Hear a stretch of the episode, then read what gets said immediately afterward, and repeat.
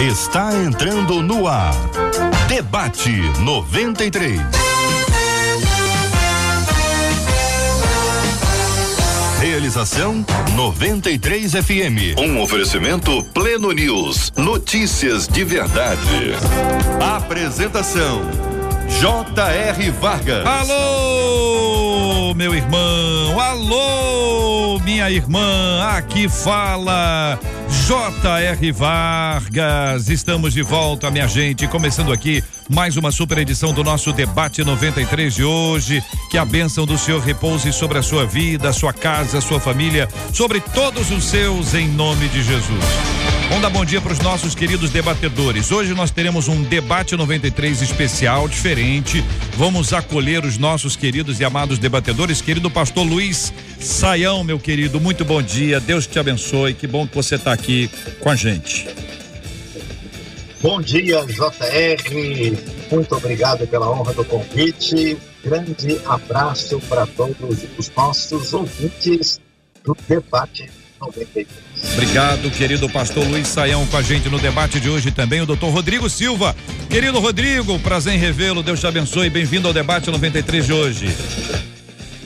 Prazer é meu, meus irmãos, muito bom estar aqui, embora com um tema muito triste que vamos tra tratar com muito carinho, muito respeito e muita seriedade. Bispo Mano Siqueira também está conosco no debate 93. Querido bispo, Deus abençoe. Bom estar com o senhor aqui no debate 93 de hoje. É bom estar aqui novamente, JR. Sempre um prazer. Como o doutor Rodrigo já falou, nesse período chocante, né? Chocante. Com esse tema triste, mas é um prazer estar aqui e com essa equipe de craques aí, pastor Luiz Saião, né? Doutor Rodrigo, você, vai ser um prazer. Eu quero agradecer o carinho dos nossos queridos e amados debatedores conosco hoje no debate 93, Luiz Saião, Rodrigo Silva, Bispo Mano Siqueira. Vamos interagir sobre o tema que está na pauta de todos nós. Certamente em sua igreja esse tema veio à tona. Provavelmente vocês separaram um tempo para oração na sua igreja, lembraram desse assunto, desse tema, o que está acontecendo em Israel, e eu quero convidar você a participar com a gente, a interagir com a gente, para que a gente possa avançar nesse tema. Marcela Bastos, bom dia. Bom dia, JR. Bom dia aos nossos debatedores, aos nossos ouvintes. Como os nossos queridos debatedores disseram, um dia difícil, mas um tema importante de ser tratado. E os nossos ouvintes estão ligados aqui com a gente. Marcela, estávamos agora na ponta já com um querido amigo nosso, companheiro Sim. aqui, que participa conosco, Leandrinho, que estaria é, compartilhando conosco ao vivo, nesse exato Isso. instante aqui. A perspectiva dele está em Jerusalém, estava, está no hotel, hotel em Jerusalém há três dias, que não sai do hotel e na hora que a gente entrar no ar, nesse exato instante, o que, que Coisa aconteceu? de um minuto, ele acabou de me mandar mensagem pedindo para que ele já pudesse entrar. Ele falou: Marcela, Sirene acabou de tocar. A gente precisa ir pro bunker do hotel e vou falando com você pelo WhatsApp. Essa é o, é o fato de agora, desse instante, com o Leandrinho e toda a caravana que está com ele nesse hotel. Então nós vamos aguardar o retorno dele para eventualmente nós ouvirmos a voz dele, a fala dele ah, e o olhar dele sobre esse assunto tão difícil, tão complexo. Pastor Ricardo Pinudo já está conosco no debate 93 de hoje. Bom dia, Pastor Ricardo. Deus abençoe o senhor.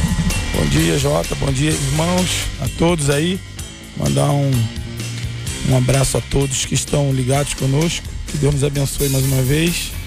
Que nesse dia seja um dia de muita bênção, muito esclarecimento. Obrigado, querido. De muita visitação de Deus.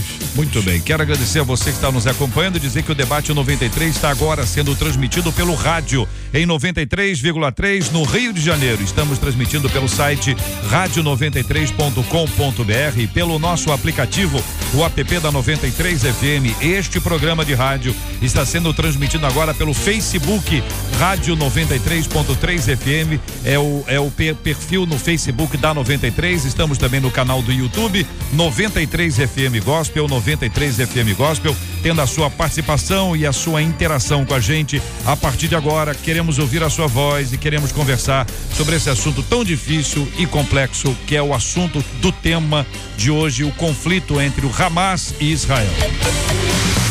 Conquistou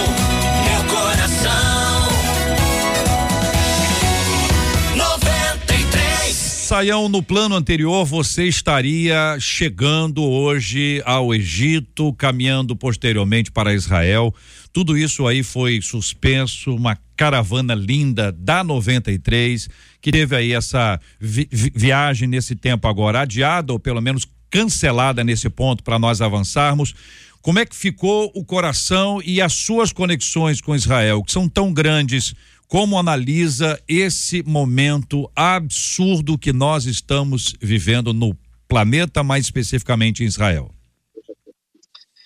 O JR foi com muita tristeza no sábado de manhã, e eu vou dizer uma coisa inusitada que eu costumo dizer, por incrível que pareça, naquela noite eu sonhei que eu estava em Israel e que no sonho alguém disse: Olha, você viu que o, o, o escudo de ferro deu problema aqui e o pessoal vai estar tá, é, consertando, a coisa tem tá meio complicada. Eu sonhei com isso na noite exatamente da invasão. Acordei de manhã e tenho amigos morando na Europa que logo me mudaram. Você viu o que está acontecendo? À primeira vista eu olhei e falei, não, o pessoal sempre fica falando que está acontecendo uma série de coisas lá, não é bem assim. Quando eu olhei os primeiros eu falei, será que é série? Buscas logo cedo e vi a situação e realmente eu fiquei embasbacado, porque JR é, é o seguinte, a, a gente jamais esperaria o nível de ataque que aconteceu né, por meio da ação diversificada do Hamas e com um nível de brutalidade, de crueldade, assim, que a gente poderia dizer inimaginável. Então, imediatamente tentamos os dezenas de contatos, gente amiga, gente perguntando Israel como é que você está, o que é está acontecendo. Tivemos uma série de é, retornos de lá e quando vimos a situação e falamos com os nossos amigos lá, falamos de fato não tem condições. Até pessoas da nossa caravana que já estavam, né, todas preparadas. Eu já estava assim com a malinha ajeitada para ir para o embarque, né? E, e aí e aconteceria ontem, né, no domingo. E aí, com tristeza, a gente de fato vai ter que postergar esse momento, né? não vai ser. E olha, mas de qualquer maneira, em relação a nós, graças a Deus, imagine se a gente estivesse no meio do caminho. Imagine se tivesse já lá no Egito, ou, é, o que seria atravessar uma fronteira por terra, na parte sul, né? E, e de fato é algo que a gente ainda está lutando para digerir, né? Rodrigo, amigo nosso, a gente já teve juntos nessa caminhada lá, a gente sabe o impacto espiritual, o impacto assim educativo, né, valioso disso e realmente eu ainda estou um pouco atordoado uhum. nesse cenário, porque ele é extremamente dolorido. É, é, um momento muito diferente, né? Eu quero ouvir o Rodrigo sobre esse assunto tam, também, tem um vínculo muito forte, mas vamos falar agora com o Leandrinho. Vamos colocar ele na nossa tela agora. Caiu? Ah, caiu. Então daqui a pouquinho a gente fala com ele. Pastor, doutor Rodrigo Silva, vamos conversar um pouquinho, porque todo mundo que, que, que te acompanha sabe que o seu coração também está em Israel. Então, essa leitura que você faz, que também envolve a questão arqueológica, as suas viagens, as suas visitas, as suas peregrinações lá, como é que você recebeu essa, essa notícia? Como é que você está acompanhando essas cenas todas, doutor Rodrigo? É, com muito impacto. Eu tenho uma semelhança com a situação do pastor Saião, porque a TV Novo Tempo tinha um projeto chamado, tinha não, tem Rotas Bíblicas. E no ano passado eu gravei o Rotas Bíblicas no Líbano. E esse ano iríamos gravar em Israel. Mas devido à inauguração de um museu de arqueologia que temos aqui no NASP, que agora em novembro, eu tenho que estar aqui porque o olho tem que estar ali na construção, no acabamento e tudo mais, eu acabei pedindo para não ir. Eu não tinha condição de sair do Brasil de novo antes de novembro. E a Novo Tempo acabou enviando a Darleide Alves, que é outra apresentadora, para fazer o programa lá no meu lugar. E a equipe que eu estaria junto chegou lá na quinta-feira, na sexta-feira, para já começar a gravar no domingo. E no sábado houve essa notícia. Aí você fica com aquela situação, puxa, era para eu estar lá e tá alguém, está alguém no meu lugar. Hoje de manhã eu fiz um culto com eles lá, clamamos ao Senhor, nós lemos culto pelo Zoom, é claro, né? É, lemos o Salmo 121, oramos juntos, e eles, como a equipe, também, como todos os outros turistas que estão lá na, no Hotel Esperança, são mais de 100, estão no aguardo ansioso aí da lista que a, a embaixada brasileira está soltando com os nomes dos que vão embarcar primeiro, os que vão na segunda leva, na terceira leva. E, em primeiro lugar, você tem que saber se o seu nome vai estar na lista, em que ordem, e também se o avião vai conseguir chegar ao Ben Gurion.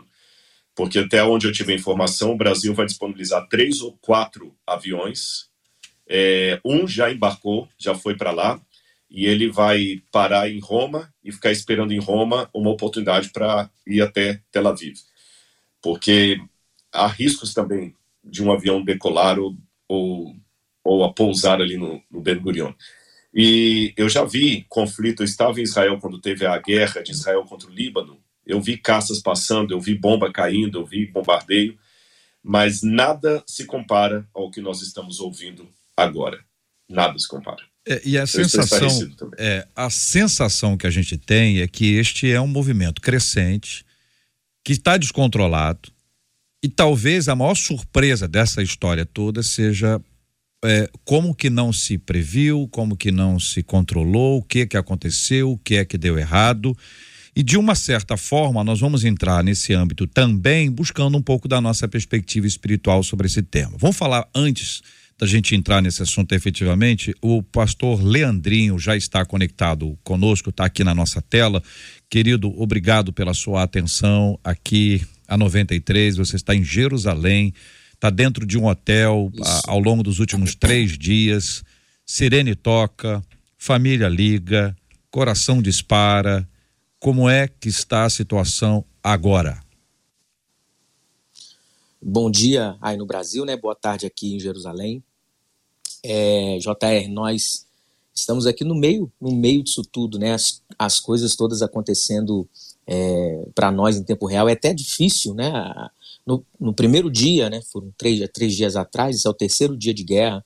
É, estávamos tomando café da manhã e chegou uma pessoa do próprio restaurante, do próprio hotel, um funcionário, e dizendo em inglês que estavam vindo foguetes de Gaza, né? É, rockets from, from Gaza is coming. E pediu, mas de forma muito calma, muito tranquila, pediu para que a gente se retirasse de onde nós estávamos e fosse para o canto, né, próximo a uma parede, mas ainda dentro do, do restaurante, para a gente continuar tomando o nosso café. Mas depois veio um outro funcionário pedindo para a gente sair, a gente sem entender ainda um pouco como é que é tudo isso. Eles daqui já estão acostumados, mas nós é, não estamos acostumados com isso, e aí a gente entendeu a seriedade, estamos entendendo a seriedade que está acontecendo aqui.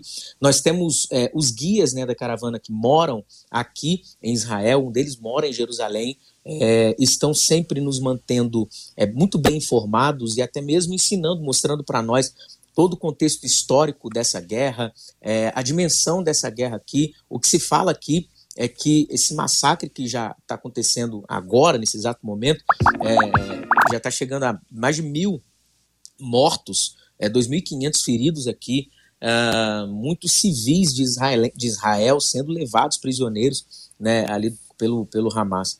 É, Fala-se que é, uma, um outro evento semelhante a esse somente o Holocausto, e olhe lá. Então, é algo sem. É, muitos daqui, os próprios guias disseram: ó, eu nunca vi algo semelhante a isso. Então, hum. é, é muito forte, é muito impactante. É, nós estamos em Jerusalém, onde está posicionado o nosso hotel aqui. Não teve nenhum ataque, até mesmo para tranquilizar quem está, é, é, nossos parentes, familiares por aí. Não houve nenhum ataque, mas é, houve um bombardeio aqui a 10 quilômetros de Jerusalém. Do hotel a gente conseguiu ver aquela fumaça e tudo mais. E, e aí algumas pessoas ficam mais uhum. apreensivas, né, quando estão vendo de fato as cenas é, de, uma, de uma guerra. Eu sei que no Brasil tudo parece que chega compilado ao mesmo tempo, né? Muita informação, e aí entra no que eles estão chamando aqui de neblina de informação, é de informações de todos os lados, é, chegando para todo mundo, e, e muita gente às vezes fica mais desesperado, muito mais tenso no Brasil do que é, nós que estamos aqui. Como autoridade espiritual, nós, pastores, nós estamos em 103 pessoas aqui, é, nós estamos é, nessa nós estamos empenhados em manter a tranquilidade, a serenidade e, e das pessoas aqui, né? O estado emocional, a gente tem que lidar com isso tudo. Agora há pouco mesmo, eu ia entrar, tocou a sirene aqui, a gente teve que sair, e aí depois o pessoal do hotel tranquilizou, já liberou a gente e tal. Enfim, hoje foi a segunda vez que a gente ouve esse alarme que a gente tem que se retirar é, imediatamente, imediatamente. Então, é, é nós nunca vimos isso antes, a gente está bem, é, tenta tranquilizar ao máximo, mas eu sei que a, a realidade dos fatos é, é muito dura, é, muita, é, muito, é muito complexo de fato. E o que se fala aqui é que ainda Israel ainda está na fase de defesa e vai, vai, vai haver incursão terrestre, enfim, hum. as declarações né, do primeiro-ministro e de outras pessoas, outras autoridades aqui, são bem firmes, bem fortes, bem contundentes e é, se espera uma guerra, talvez, sem precedentes, né? Querido, eu quero agradecer a sua entrada aqui, a sua fala. Muito obrigado por nos atender. É, oramos aqui para que Deus abençoe, para que vocês possam ficar em paz e retornar o mais Amém. rápido possível, que eu acho que essa é a, a, questão essencial. Imagino que seja essa a linha de retornar. Eu acho que agora eu posso vir aqui na janela ah. um pouco para que vocês vejam aqui um pouco da, de Jerusalém, né? É. É, alguns poucos carros nas ruas ali, enfim. É como um feriado, tá né? Pou, poucos carros na rua. É mas esse, esse é um lugar, é um lugar mais seguro, mais tranquilo e que bom que vocês estão aí. Querido, que Deus abençoe grandemente. Obrigado. Receba aqui um abraço em nome de todos os nossos maravilhosos ouvintes. Vamos interceder já já uh, por vocês que estão aí, por todos os grupos que estão ah, em todas as partes, esse movimento que para nós é na, na, natural. Eu estive aí há pouco, há pouco menos de um mês, é. então são coisas bem complexas que eu sei que estão acontecendo. Um abraço o, carinhoso, viu, querido? Rodrigo Silva falou agora há pouco aí, né, dos hum. aviões da FAB, e nós já, nós já temos é, a informação de que estão vindo nove, uhum. nove aviões para cá. É, eles pedem para que quem tem bilhete comprado em empresas aéreas deem prioridade por viajar pela companhia aérea. Então, nosso voo pela Emirates está marcado para amanhã. É, às 18 horas a gente sai do hotel e vai tentar embarcar pela Emirates. E o avião da FAB vai embarcar com quem não tem bilhete, né? E tem uma lista de prioridades também, como o próprio é, Rodrigo Silva falou aqui. E se nós não conseguirmos embarcar pela Emirates, na quarta-feira, sem falta, a gente embarca pela FAB. E nós vamos estar te esperando aqui. Continuem tá bom, orando por nós Ore por Israel. Deus abençoe a todos. Um grande abraço a você e a todos, queridos. Que Deus te abençoe grandemente aí. Querido bispo, mano, ah, ouvindo o senhor, já tendo ouvido aqui ah, Saião, Rodrigo, Leandrinho, essa essa história toda que a gente está vivendo hoje, como como como você está identificando, analisando e entendendo esse tempo, bispo mano? Não, é, é algo terrível e chocante, né? Uh, eu brinco, parece que o mundo estava indo numa direção em 2022, 2023 deu a loucura. Coisas que a gente não imaginava, né? Nações europeias, uma atacando a outra, daí novamente a limpeza étnica, pondo o pessoal da Armênia para fora. E agora, um período que a diplomacia de Israel estava negociando com a Arábia Saudita, né? Sempre foi um opositor, um período de diplomaticamente, de repente um grupo terrorista, né, criminoso, como o pastor Luiz Saião já falou, eles estão cometendo atrocidade criminosa, resolve atacar e deixa o mundo preso, né, o mundo chocado, notícias de lá é, é, é algo terrível. Né? Todo mundo, eu acho que tem um conhecido que foi pego de surpresa. Eu tenho um amigo, o pastor Jacques Carvalho, estava com uma caravana de 60 pessoas lá. Ontem ele mandou notícia, eles estavam no aeroporto, voo cancelado, sem saber o que fazer, né? Estavam em segurança, graças a Deus, mas nesse clima de tensão, né? Uhum. É terrível. Já tive em alguns, já tive em Israel num período de guerra, uma vez, né? A guerra tocando as fronteiras do norte, do hotel que a gente estava ouvia os estouros, as coisas, já tive em zonas de conflito. A questão não é essa, né? A questão é o choque. Estava né? indo numa direção que a gente não esperava, é terrível, uhum. terrível, né? Muito terrível. bem. pastor Ricardo está aqui no nosso estúdio e está indo para a Ucrânia. Então, ah, nós temos aqui o assunto de Israel na nossa pauta, mas o Ricardo está indo daqui a alguns dias, né, Ricardo? Que dia Sábado. que você vai? Sábado, Sábado agora. Está indo para a Ucrânia para uma ação missionária que tem a ver com esporte e, ao mesmo tempo, toma conhecimento disso que está acontecendo em Israel, já pensando nesse ambiente de guerra que você já sabe que está que tá estabelecido, né? E de alguma forma isso é bastante claro, mas sem também identificar aquilo que pode acontecer mais adiante, né, Pastor Ricardo? É, a nossa expectativa é grande, né? A gente estava preparando já para esse contexto da Ucrânia, que já é um contexto já de alguns, alguns meses, né? Que já rola já acontece e nós estávamos preparando e vamos no sábado. E agora com essa notícia, a gente não sabe, né, Jota, envolvendo o mundo, né, as repercussões que isso pode acontecer. Ah, teoricamente, uma coisa não tem nada a ver com a outra, mas outras nações podem estarem se envolvendo e com isso a gente não sabe o que pode acontecer no futuro. Lembro que estive em Israel também, no momento de.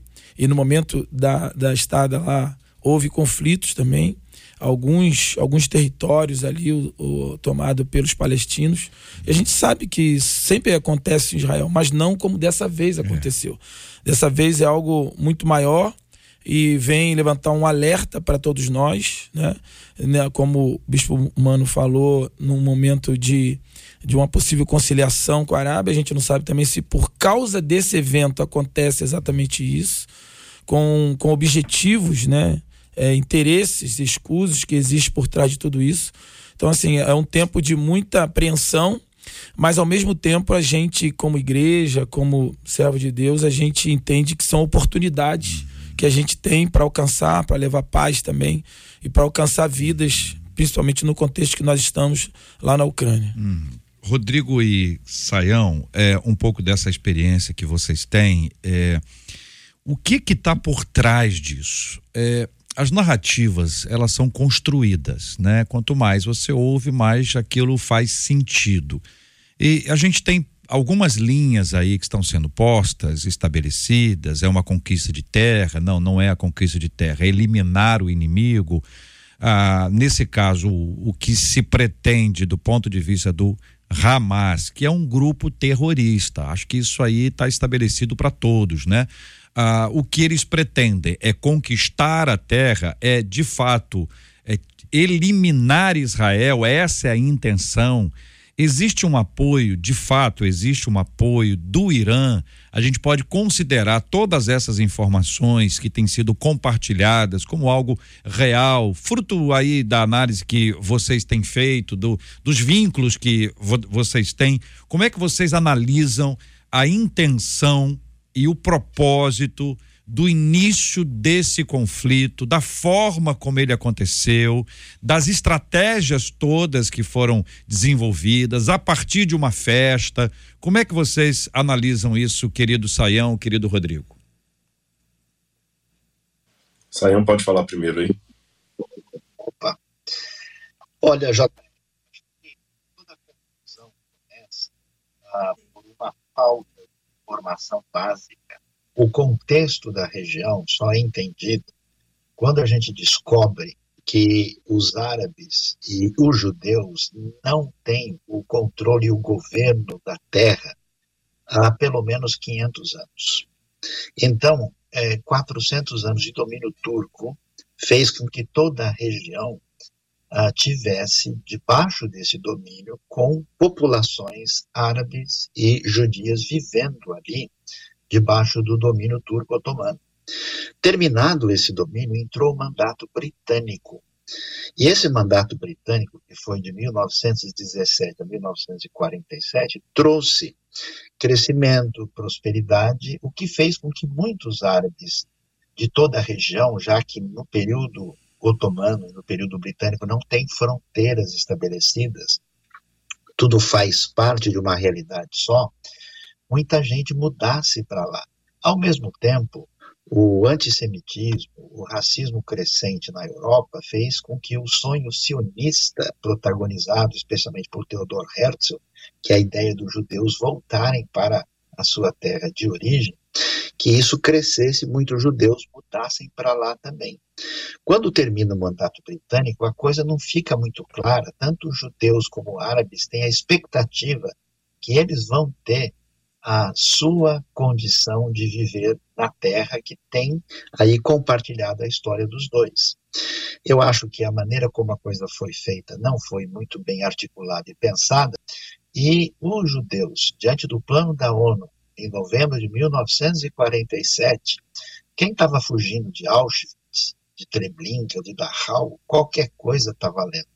Então o pessoal aceitou morar no deserto, morar em lugar cheio de malária, mas a maioria dos árabes não. Então nós tivemos uma guerra, guerra em 48, depois a guerra acontece em 67, em 73 nós conhecemos, e de uma maneira extraordinária Israel resistiu e permaneceu como nação.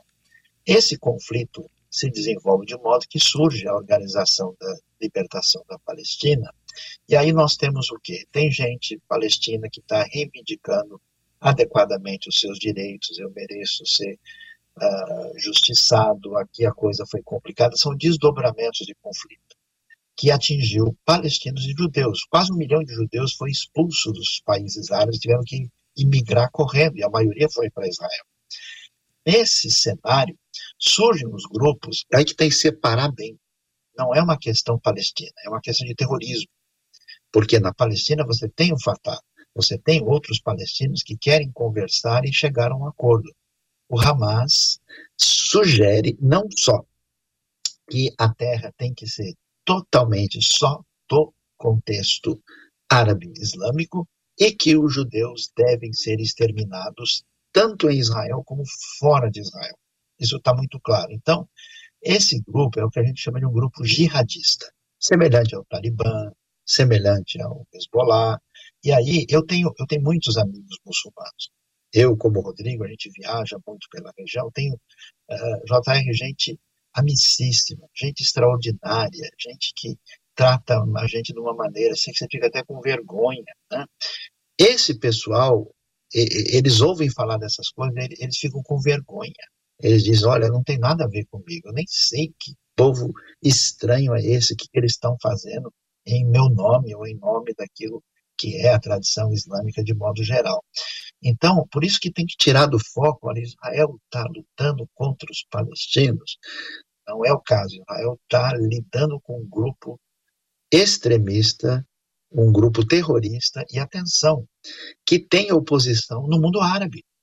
Por isso, eu acho que uma das motivações dessa confusão é que o Hamas está desesperado, porque hoje, grande parte dos países árabes, conversando com Israel, a gente tem hoje ó, a Turquia numa relação normal com Israel, apesar de não ser árabe, Jordânia e Egito, Bahrein, a gente tem Emirados Árabes Unidos, Marrocos, Sudão, e tem mais uma lista na fila aí querendo fazer isso. E se a Arábia Saudita faz isso, aí a coisa, então, entra num colapso para eles. O único apoio que eles têm é do governo xiita, radical, da Revolução dos Ayatollahs do Irã, que é o principal foco de alimentação é, desse processo todo. Eu acho que é difícil a gente explicar isso, mas eu acho que Talvez Israel tenha subestimado o Hamas, dizendo por mais que o Hamas esteja em condições de nos atacar, esse ataque nunca será forte o suficiente de maneira que a gente não consiga resolver isso em alguns dias. E o que aconteceu, de fato, está tá uma discussão enorme em Israel sobre isso, porque é inimaginável. Então, assim, o apelo é a comunidade internacional. Né? Quando a gente vê o que, que o nazismo fez, a gente lembra, né? O Hitler chegou a sair na capa da Time. Ah, o pessoal dizia, não, eles são meio agressivos, são meio diferentes, mas é, é, é uma outra proposta. Calma, tem limites. Quando a gente chega num nível de crueldade e barbárie, não pode haver, vamos dizer, silêncio na comunidade internacional, dizer, não, esse pessoal eles têm direito de agir, pensar assim, porque eles estão pensando em justiça em defesa própria, eles não estão. Eles estão prejudicando o próprio povo palestino mais do que qualquer outro. E quem tem dúvida sobre isso, leia o livro O Filho do Hamas, ouça Uma Voz Palestina. Rodrigo. É, eu acho que o professor Saião já falou muito bem aí. Eu concordo em gênero, número e grau com tudo que ele disse. Eu acrescentaria dois ou três detalhes aí apenas para deixar mais claro o que ele já pontuou. Em primeiro lugar, é, é dramático que o professor Saião termina falando da importância da voz do mundo condenando aquilo, mas eu lamento dizer que oficialmente o Hamas não é um grupo terrorista para a ONU e nem para o governo brasileiro. É lamentável isso, mas oficialmente o Hamas não é. Inclusive foi um diplomata com quem eu conversei para porque eu fiz uma live ontem, a gente tem que tomar cuidado com as falas, ele falou o seguinte, olha, apenas fique ciente que para a ONU o Hamas não é grupo terrorista e o Brasil, como não tem lista oficial de terrorismo, o Brasil também não reconhece o Hamas como um grupo terrorista. Por isso que eu digo, ainda que oficialmente não seja um grupo terrorista, eu falei no final da live até num tom de ironia, então deem-me uma palavra da língua portuguesa para descrever o que foi feito, porque o vocabulário que eu tenho é pobre demais para encontrar um adjetivo que não terrorismo para descrever o que foi feito. E o curioso é que o Hamas ele não tem interesse e eu fiquei assim abismado com alguns influencers do Brasil, até gente ligada à política, parlamentares, querendo fazer uma moção de defesa ao Hamas sob a égide que eles estão defendendo que a maneira que eles têm de defender a opressão do israelense seria essa. Não existe, não existe nenhuma razão plausível para fazer o que foi feito. Repetimos, isto é terrorismo, a menos que os mais entendidos em português deem uma palavra melhor para descrever isso aí. E o curioso é que, dentro do mundo islâmico, eles também não são unidos. Grosso modo, você tem duas linhas que surgiram logo depois da, da morte de Maomé, que é a linha do, do justamente do xiita e do sunita. E elas se engalfinham. E o curioso é que o Hamas é um subbraço da linha sunita, que, por, por sua vez, tinha um grupo, a Irmandade Islâmica, que já é um grupo extremista. Foi a Irmandade Islâmica, só para o pessoal entender, que tentou um golpe de Estado no Egito para derrubar o presidente, para implantar o islamismo com a força maior no Egito, como foi implantado no Irã. Só que eles não conseguiram. Lá a revolução é, do, dos sunitas acabou morrendo. E essa irmandade islâmica que queria implantar o islamismo com força teve um braço fundado em 1987 que foi o braço do Hamas. Hamas é uma sigla que significa Movimento de Resistência Islâmica, mas é curioso que há um trocadilho aí, porque a palavra Hamas por si mesma, em hebraico, significa violência seguida de derramamento de sangue. É a palavra que aparece no livro de Jonas, quando Deus fala o seguinte: as mãos deles estão cheias de Hamas, de violência. E esse grupo, que, é um, que foi fundado em 87, eles entraram em conflito armado com o Fatah, que era do Yasser Arafat, e tomaram o poder na, ali na faixa de Gaza. Foi um golpe, foi com arma, é, foi com violência, oprimindo o povo palestino. E eu digo mais duas coisas aqui. O curioso é que o Irã é xiita. Como que um país xiita vai apoiar um grupo sunita, sendo que eles também se, se odeiam, se repelem, é porque eles têm um ponto em comum: varrer Israel do mapa. Então o Irã também é um oportunista, porque se, se fosse o caso do, do, perdão, do Hamas assumir o poder da região ali, em pouco tempo o Irã estaria fazendo guerra contra eles, porque eles são inimigos ideológicos, apesar de representarem duas formas extremistas do islamismo. E a última coisa que eu queria dizer é, é, é, é, de uma tremenda ignorância falar que é uma luta pelo povo palestino, porque não é. O Hamas quer implantar um Estado absolutista islâmico que quer matar Israel. 7% da população palestina são cristãos. 7% dos palestinos são cristãos. Mas o Hamas não quer um, um Estado que contemple esses 7% de palestinos que são minoria ali dentro eles também são perseguidos por serem cristãos. Então não pensem que o ódio é só contra os judeus. Na lei, na lei, na, no lema do, do Hamas, que está na página deles, existe realmente uma guerra contra os povos do livro. Leia-se, judeus e cristãos. É, estamos acompanhando aqui, gente. Ouvimos agora o doutor Rodrigo Silva, ouvimos o pastor Luiz Saião, estamos ouvindo o bispo Mano Siqueira e também o pastor Ricardo Pinudo, estamos ao vivo no debate 93 de hoje, Bispo Mano, é, há uma diferença, eu vou tratá-la aqui de forma simplista, mas numa guerra é um soldado contra outro. Está estabelecido. Tem um campo, tem um objetivo, está claro, um soldado contra outro. Terrorismo é quando um soldado ele, ele, ele alcança uma pessoa que está absolutamente desarmada, despreparada, não está naquele foco do jeito que tem sido. Mas há um agravante nesse tempo, que são as redes sociais. Hoje nós temos acesso a imagens que são terríveis. Algumas delas, se vistas apenas uma vez, elas ficam gravadas na nossa mente. Vou dar dois exemplos aqui. Quem está acompanhando a gente que viu vai se lembrar. Primeira, as crianças na gaiola. A cena das criancinhas são criancinhas. A segunda cena, e eu vou lembrando de várias aqui na minha mente, mas vou ficar nessa segunda apenas. A menina na moto. E depois a fala do pai dela. A menina desesperada, olhando para o namorado que está com as mãos amarradas para trás, também está indo preso. E depois aparece o vídeo do pai que diz num tom de absoluto desespero que ele não conseguiu protegê-lo, como se ele pudesse. Mas é o desespero de um pai. Bispo Mano, a partir do que a gente está vendo, porque essas são as cenas que estão na nossa mente, estão nas nossas imagens. Querido, quero ouvi-lo, por favor. É, em situações assim, as histórias são terríveis, né? Ah, eu participo de um organismo, a sigla dele é o GKPN, né? E a gente esteve envolvido nas grandes crises dos últimos anos. Nós estivemos envolvidos na, tratando os refugiados da guerra do Iraque, tivemos envolvidos na questão da primavera árabe no Egito. Só, só fazendo uma correção à, à fala do pastor do Dr. Rodrigo, a, a Irmandade Islâmica chegou a tomar o poder no Egito. Eles elegeram um presidente que governou por um ano foi terrível. O governo foi tão ruim que o próprio exército egípcio depois e, e tem um amigo nosso, o pastor Samé Maurice, ele é pastor da Casa Eldobara, a CADEC, próxima à Praça Tariq.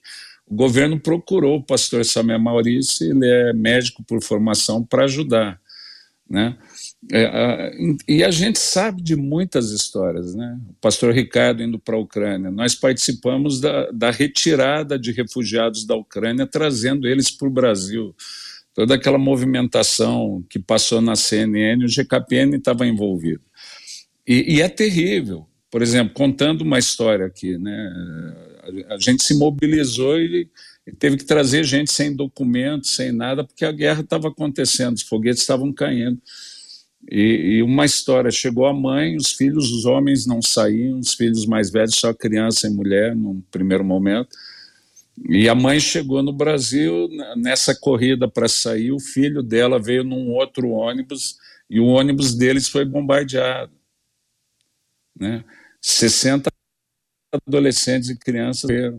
E a gente conversando com o pastor Elias antes, ele fala assim: Eu não posso publicar isso. Porque se eu publicar, eu não salvo a mãe, a mãe não vai embarcar.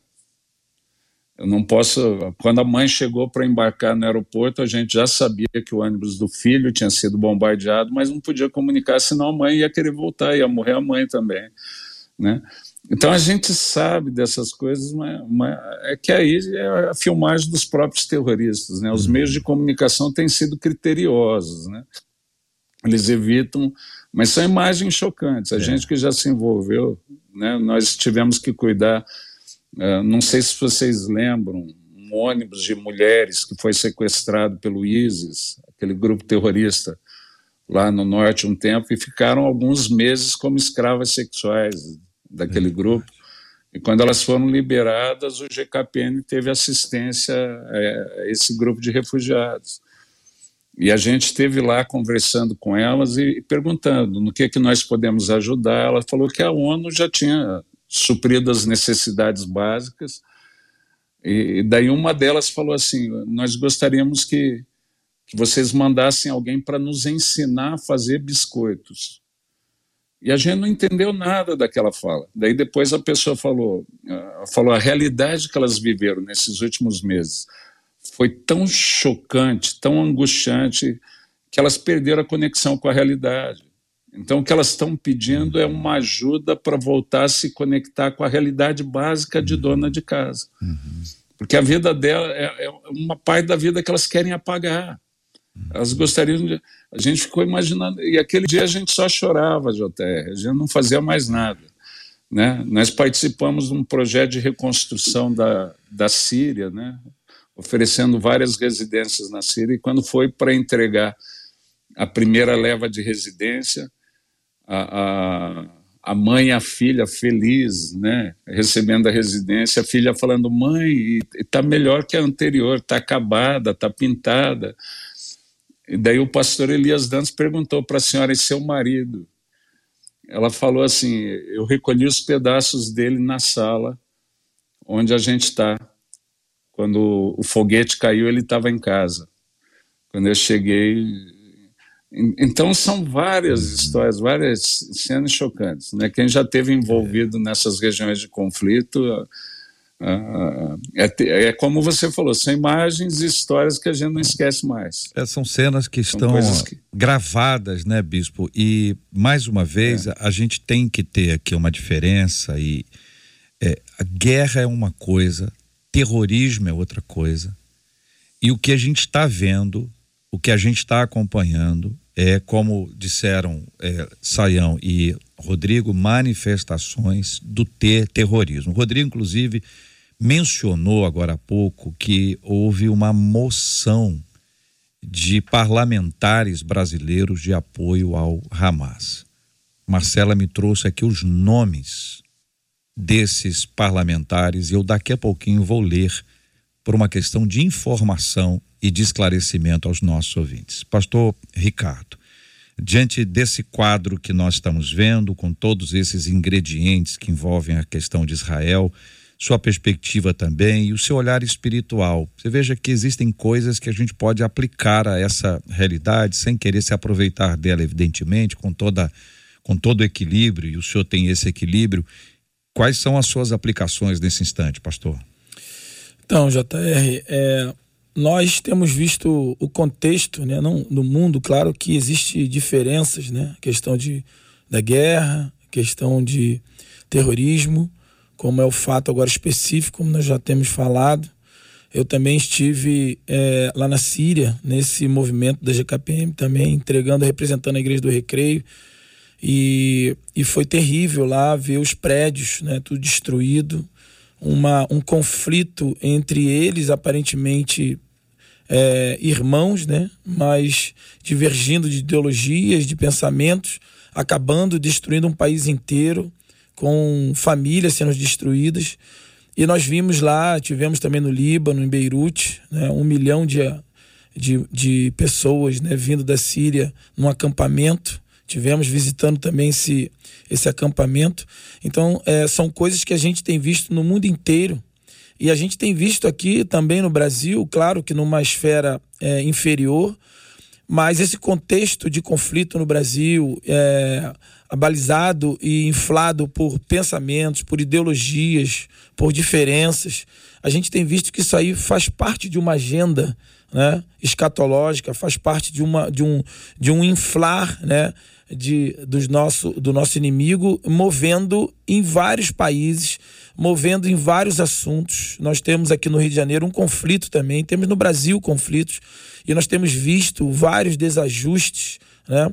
Agora mesmo estou, nós estamos realizando um torneio de futebol dentro do presídio, onde várias pessoas, várias histórias são a gente ouve de conflitos, mas ali a palavra de Deus se faz presente, mudando corações, mudando vidas, trazendo nova esperança. E assim como a nossa experiência também tem sido a partir não só desses países que já disse, mas quando nós tivemos também na Rússia, que já estava com uma animosidade com a Ucrânia, né, onde os missionários da Ucrânia tiveram que voltar ir por outro país para chegar na Rússia, um país abertamente fechado ao evangelho, e através dessa oportunidade que tivemos lá na Copa do Mundo, que foi uma oportunidade que existiu, tivemos lá levando o amor, levando a palavra, levando entretenimento e levando é, treinamento a esses povos. Então, a, o que a gente entende é que assim, o caos está presente, é. mas Deus é o Deus que transforma a maldição em bênção. Deus é o Deus que transforma as situações usando pessoas e estratégias. Uhum. E a igreja de Cristo tem que estar atenta, não só por oração por esse tempo de Israel, por esse tempo que nós vemos, não só de agora Israel, mas de forma extraordinária, Deus tem protegido, Deus tem poupado Israel. Israel, quando, quando a gente chega à cidade de Elat, né, chegando do Egito para Israel, você vê a olho nu é o único lugar do mundo que visto em olho nu cinco fronteiras. Né? Ah, em Foz do Iguaçu são, são três e, e lá um, um conflito. Então, Israel é um país pequeno, cercado por inimigos, onde Deus tem protegido, onde Deus tem poupado essa nação. E, e, é um, um, tempo onde a igreja brasileira, onde nós temos que interceder por essas guerras, uhum. não só Israel, como na Ucrânia e várias outras, uhum. para que Deus e a palavra de Deus, para é. que o povo de Deus consiga aproveitar de forma esse, estratégica. Esse aspecto que envolve a oração é essencial e, e a gente vai estar tá orando por esse assunto em alguns instantes. Rodrigo, é difícil ter qualquer tipo de previsão, né? É, dadas as circunstâncias tão instáveis.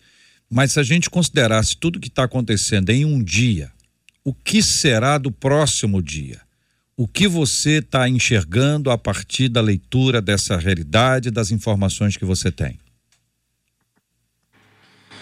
Olha, qualquer previsão aqui agora é, é, é, é chute. Chute. Essa guerra pode demorar vários dias pela, pela, pela, pela ótica humana. Israel vai entrar com força. Pode ser que o Irã agora tente uma retaliação. Enquanto eu estou falando com vocês aqui, eu estou recebendo mensagem no WhatsApp. Nesse exato momento, o Hezbollah está jogando bombas lá no norte. Agora, meia hora atrás, começaram a cair bombas lá. Se o Hezbollah entrar através do Líbano também, nós podemos ter até a iminência de uma guerra mundial. Porque imagine se os Estados Unidos entra e, e se a Rússia e a, a China se posicionam. Então, dentro do ponto de vista humano, nós podemos até estar na iminência de uma guerra mundial. Mas eu não posso falar isso de maneira irresponsável uhum. para criar agora também um pânico generalizado. É o que a gente vê da perspectiva humana. Se eu posso terminar minha resposta com uma perspectiva profética, eu digo o seguinte: eu não sei, gostaria muito de saber quando Jesus voltará, a data. Eu não sei, ninguém tem essa resposta. Nem o filho, nem os anjos, não somente o pai. Foi o que ele falou, né? Contudo, Jesus falou que muitas coisas que iam acontecendo nesse mundo seriam o princípio das dores. E quem conhece o texto do Novo Testamento sabe que as dores ali são dores de impacto, contrações. E é interessante que o judaísmo mesmo da época de Jesus falava que antes da vinda do Messias haveria as contrações de parto de uma mulher. E quem é pai aí sabe que uma mulher, quando ela entra em trabalho de parto, a contração começa a dar as pontadas a criança pode nascer em duas horas ou em 15 horas de, de, de contração. Então, nós estamos vendo aí as contrações de um mundo que caminha para o fim, que caminha para a volta de Jesus a esse mundo. Só que, como estou no meio das contrações, eu sei que essa criança vai nascer. Eu não sei se agora ou daqui a 18 horas, pegando apenas um paralelo com um parto humano. Mas eu sei que as contrações indicam que a criança nascerá as profecias indicam que o Senhor voltará. Aconteça o que acontecer, seja essa guerra solucionada, humanamente falando, ou não solucionada, nós temos que olhar para os sinais como sendo aquilo que Jesus falou que aconteceria no mundo antes da, da, da vinda dele, e apesar, apesar das dores, do choque, da comoção, eu estou mal, eu não estou bem, colocar em prática pela fé o que está em, em Lucas capítulo 21, quando ele fala: quando vocês virem acontecendo essas coisas, ergam a cabeça, porque a vossa redenção se aproxima. Agora é a hora de mostrar que a nossa fé não é capítulo de teologia sistemática. É um estilo de vida que nós temos. É o que eu posso dizer. Ainda que eu não conheça o futuro, eu conheço a última página da história. Cristo voltará. Obrigado, Rodrigo. Saião, querido, seu olhar para o futuro. Olha, JR, eu tenho uma expectativa, por incrível que pareça, até otimista em relação a esse cenário, né? porque eu entendo que o Hamas eh, entrou numa situação de desespero e resolveu apostar todas as fichas e tentou fazer essas conexões que a gente está vendo. E, na verdade, o poderio uh, de Israel é muito superior. Né? Israel, quando não tinha nada, né, foi capaz de vencer é, batalhas que a gente não tem nem explicação como eles venceram. Então, diante do cenário, eu acredito que em pouco tempo nós vamos ter essa situação uh, vencida, superada, né? E eu, eu, eu vejo isso de uma maneira que eu estou assistindo com os meus próprios olhos. Em toda a história da expansão do Evangelho, nunca tantos muçulmanos vieram a conhecer Jesus como Senhor e como Salvador. Aliás, essa realidade de quem é Jesus tem se revelado até mesmo a muitos judeus, né? inclusive a muitos da própria cristandade, que são apenas nominais. Então, o que, que acontece é que eu acho que isso vai abrir um caminho uh, muito maior para acontecer coisas extraordinárias. Eu convido até quem quiser dar uma olhadinha, né? eu postei alguns textos em favor da paz é, no meu Instagram, né, Luiz Saião, e aí o que que eu, eu, eu postei três textos, né, um falando da amizade que eu tenho, né, que eu levei um amigo da Turquia que já faleceu, muçulmano, e a gente trabalhou junto com uma senhora judia e tivemos uma e eu fiquei impressionado quando esse muçulmano virou para mim: Eu quero conhecer Jerusalém, Israel, mas eu só vou se for com o Senhor. Eu falei: Mas caramba, como assim? Não estou entendendo mais nada. E eu tenho visto é, que a, a, manifestação do amor de Deus, né, como o nosso querido mano mencionou ali, essa, essa graça incondicional que a gente vê na história da, da conversão do filho do Hamas, é, isso é uma coisa que não tem poder nesse mundo que resista. O amor de Deus é a arma subversiva mais poderosa que existe na história humana. Então, a minha expectativa, é claro que a gente sabe da volta de Jesus, é que a gente tem a expectativa, mas eu ainda creio bastante numa grande colheita entre as nações, especialmente das nações fechadas, e por incrível que pareça, aquilo que parece ser uma vitória do mal, vai abrir um caminho onde o evangelho e a graça de Deus vai ser vitoriosa. Eu sei que o nosso querido pastor que tem trabalhado na Ucrânia, que gente no contato lá, a gente está vendo essas coisas acontecerem no meio do caos, né? Então, com muita dor e peso no coração, eu digo, Deus seja louvado e faça o nome de Cristo Jesus e a graça dele triunfar no meio do desastre impensável. Nesse tempo, gente, de tanta dor e de tanta dificuldade, em que a gente só pode explicar esse vínculo que a gente tem com Israel por conta da nossa fé, esses vínculos espirituais que nós temos, a Bíblia que a gente lê nos ensina a orar pela paz em Jerusalém. Essa Bíblia também nos ensina que não dorme nem dormita o guarda de Israel. Essa Bíblia também nos mostra o quanto nós precisamos interagir, orar e buscar a bênção de Deus sobre aquele povo, sobre todo o povo, sobre todos os povos de forma tão clara. O Evangelho abriu a nossa visão para o mundo, nós temos uma visão global, nós enxergamos o mundo como um lugar de alcance. O campo da nossa atuação missionária é o mundo, é todo o planeta que Deus criou e nos deu para cuidar. Esse é o nosso mandato cultural. É uma missão que nos foi confiada. Não tem lugar mais, não tem lugar menos. E existe, obviamente, esse nosso vínculo espiritual. A gente sabe o quanto é importante nós orarmos pela paz de Jerusalém, isso é no sentido mais amplo, orando pela paz em Israel Hoje, nosso ouvinte que vai orar conosco agora pode orar pensando nas imagens que você assistiu e se imaginando nos lugares onde as pessoas estão. Se imaginando como pai, se imaginando como mãe, se imaginando como marido, como esposa, se imaginando como filho, imaginando essa circunstância adversa que está sendo transmitida para o mundo inteiro a gente precisa orar pelo outro como se fôssemos nós no lugar do outro. Essa é a única forma da gente tomar o lugar do outro em oração e pedir que Deus tenha misericórdia e que a graça dele seja derramada de forma sobrenatural. Todos nós queremos a paz. Todos nós queremos a paz. Nós servimos a Jesus, que é o pacificador, é o, é o príncipe da paz. Ele nos chama para isso e o lugar, o nosso lugar é em oração. Então, o que, que acontece no momento como esse? A gente fica assustado, lê e vê tudo que tem, depois a gente fica cansado e vira as costas. O modo de operação da maioria de nós é esse. A gente lê, a gente vê, a gente assiste tudo que pode. Daqui a pouco aquilo dá um, dá um jogo, começa. a vou fazer outra coisa. Aí vira as costas e desconecta como se aquilo deixasse de existir porque eu me desconectei. A realidade está aqui, ela está posta e nós precisamos orar.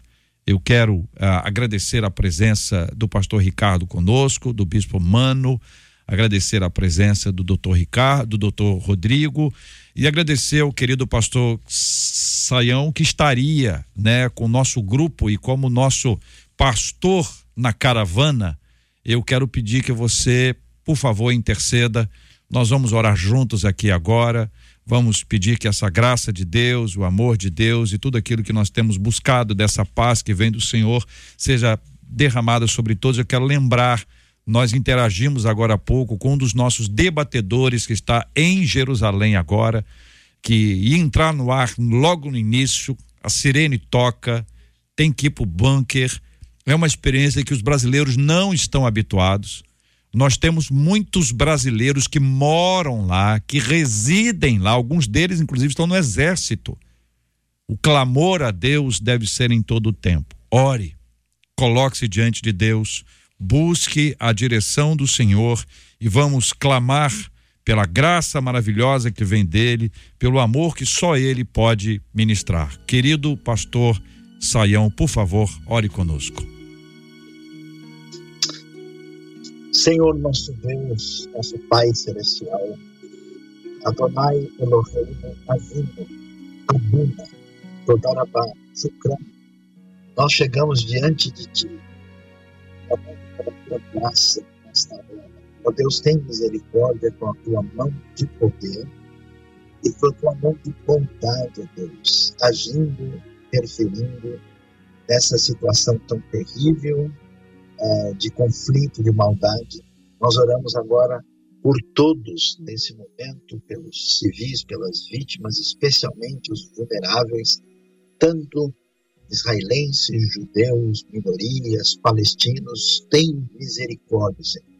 E pedimos que a tua mão de justiça e de poder refreie o poder do mal. Ó Deus, repreende o poder das trevas por trás daqueles corações que não se incomodam cometer tantas coisas impensáveis. Ó Pai Celestial, e agora suplicamos o consolo, a ação do Teu Espírito, a Tua bondade, que o Ruach HaKodesh, a graça Tua, visite aqueles corações irritados, machucados, doloridos, e, ó Deus, pedimos pelo nosso Brasil, pedimos por esse mundo complicado, pedimos pela Ucrânia, que também, ó Deus, sofre nesse momento, e, ó Deus, pedimos que o Senhor nos dê o privilégio e a graça de sermos sal da terra e luz do mundo nesse momento, de levarmos paz, mensagem da tua parte, provisão, consolo, ajuda concreta para tantos que estão nesse sofrimento. Nós queremos entregar tudo isso nas tuas mãos, agradecer pela Rádio 93, pela valiosa ação de disponibilizar esse momento especial, invocar tua mão de poder e graça sobre tudo. Em nome de Jesus, nós oramos. Que Deus te abençoe. Você acabou de ouvir Debate 93.